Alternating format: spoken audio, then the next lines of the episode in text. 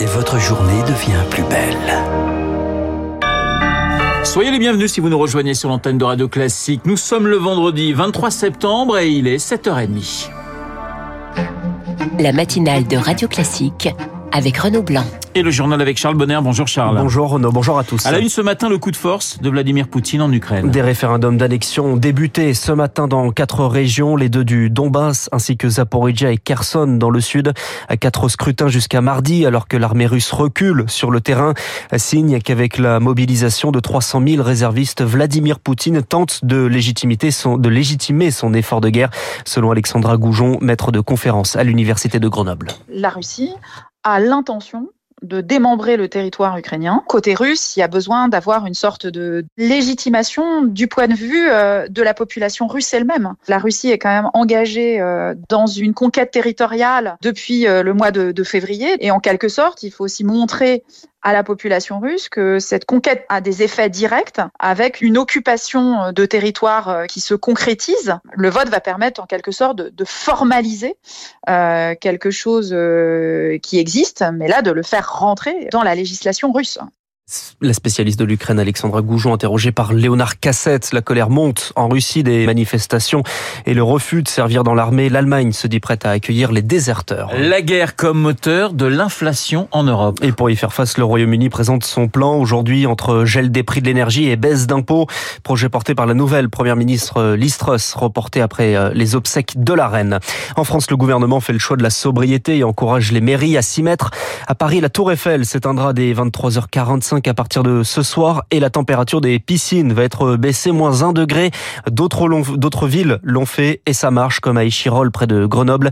Amantine Demort est première adjointe au maire. Nous avons euh, réceptionné les premières factures, que ce soit de chauffage et d'EDF, avec une augmentation de 40% de la totalité de ces factures. On passe euh, de 2,5 millions d'euros de dépenses énergétiques annuelles à 3,5 millions d'euros dans les prévisions. Donc on a pris un certain nombre de mesures, et notamment euh, sur la piscine, dès le 1er juillet 2022, en abaissant la température, que ce soit du bassin intérieur et du bassin extérieur, à 25 degrés. Il faut savoir que pour chaque degré de baisse, c'est 7% des d'économies d'énergie qui sont réalisées. Donc c'est 14% sur la facture de chauffage. La première adjointe au maire des Chirol, jointe par Marine Salaville. Le retour des manifestations pour le climat aujourd'hui dans plusieurs villes du monde.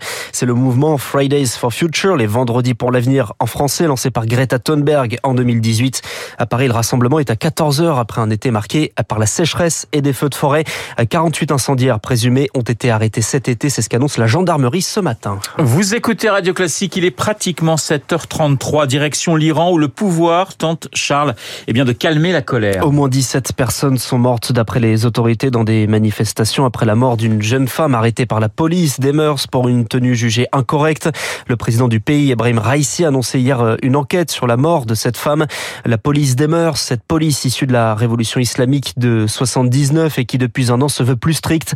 Azadeh Kian est sociologue franco-iranienne. Ces dernières années, de nombreuses femmes, en particulier les jeunes femmes refusent de porter le voile, euh, font exprès pour le mal porter afin de montrer leur désaccord avec cette loi qui oblige les femmes à euh, porter le voile. Et donc, avec euh, l'arrivée au pouvoir des ultra-conservateurs, eh bien, la police des mœurs a été donnée la carte blanche pour surveiller les femmes et, si le faut, les réprimer.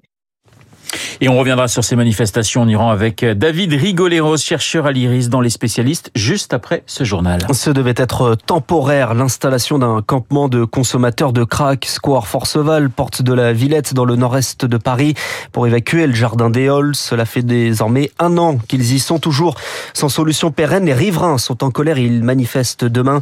C'est le cas de Pierre-Antoine Véron, membre du collectif 93 anti-crack. Il habite à 20 mètres du campement.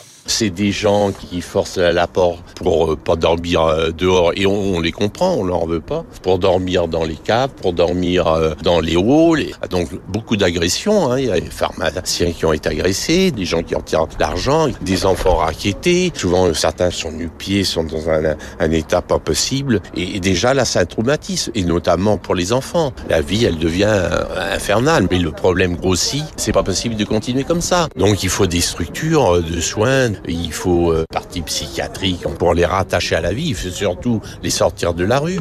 Le procès de l'accident de Milas est suspendu jusqu'à lundi. Hier, la seule prévenue, la conductrice du car, a dû être évacuée de la salle d'audience. Elle maintient sa version. La barrière du passage à niveau est élevée. La collision avec un TER en 2017 avait fait six morts dans les Pyrénées-Orientales. Le maire de Saint-Étienne, Gaël Perdriau, va déléguer ses fonctions de président de la métropole. Il est cité dans une affaire de chantage à la sextape contre un ancien premier adjoint.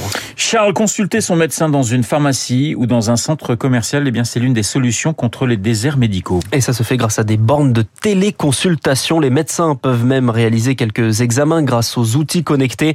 Depuis le début de l'année, figurez-vous, l'assurance maladie a facturé 7 300 000 téléconsultations Rémi Pfister. Une borne blanche installée au fond de cette pharmacie parisienne, sous l'écran un stéthoscope, un thermomètre et un dermatoscope pour observer la peau. Le patient les manie lui-même, aidé de Mylène Mimouni, directrice de la pharmacie. C'est une loupe avec une caméra. Donc le médecin voit en live la plaie, la zone eczémateuse. C'est quand même pas mal. Ces dix dernières années, huit généralistes du quartier sont partis à la retraite. Pourtant, la population, elle a doublé. Cette cabine de téléconsultation permet de désengorger les urgences, se réjouit Mylène Mimouni. C'est zéro ou l'hôpital. Ça va pas. Donc euh, voilà, en une dizaine de minutes, euh, le patient a un traitement pour une pathologie bénigne mais urgente. 2500 cabines ont été installées sur tout le territoire depuis 2017 par des entreprises privées. Ces téléconsultations sont remboursées à 100% si et seulement si le patient a vu au moins une fois physiquement le médecin dans les 12 derniers mois. Mais aucun contrôle n'est fait, déplore Jean-Paul Hamon, président d'honneur de la Fédération des médecins de France. Je peux faire de la téléconsultation avec des patients qu'on connaît, mais il y a des gens, moi je me souviens d'une personne qui était venue dans ma salle d'attente qui euh, avait attendu patiemment son tour. Elle avait un ventre dur qui signait une péritonite généralisée. Euh, en téléconsultation, je ne sais pas ce qui serait advenu. Rien ne remplace l'examen et la palpation des gens. Et un autre problème émerge. Les arrêts de travail par téléconsultation ont doublé en deux ans. L'assurance maladie souhaite qu'ils ne soient désormais plus remboursés s'ils n'ont pas été délivrés par le médecin traitant. Le reportage de Rémi Pfister. On termine ce journal avec la dernière de Roger Federer. Roger Federer, 41 ans, prend sa retraite et joue son dernier match ce soir. C'est à Londres, à la Laver Cup, en double avec son éternel rival, Raphaël Nadal. Nadal. 42 grands chelems à eux deux. Un coup droit surpuissant associé au revers élégant du Suisse qui arrête donc après 24 ans de carrière. Le match, c'est à 20h contre le duo américain Jack Sock et Frances Tiafoe. Frances Tiafoe est né d'ailleurs en 1998, l'année où a débuté la carrière de Roger Federer. Et puis en football, les Bleus se rassurent. Victoire de 0 hier soir contre l'Autriche en Ligue des Nations. Deux joueurs blessés supplémentaires. Ça fait 13 en tout. Le gardien Mike Maignan et le défenseur Jules Koundé. Les buteurs Kylian Mbappé et Olivier. Giroud est d'ailleurs à deux buts du record en sélection de Thierry Henry.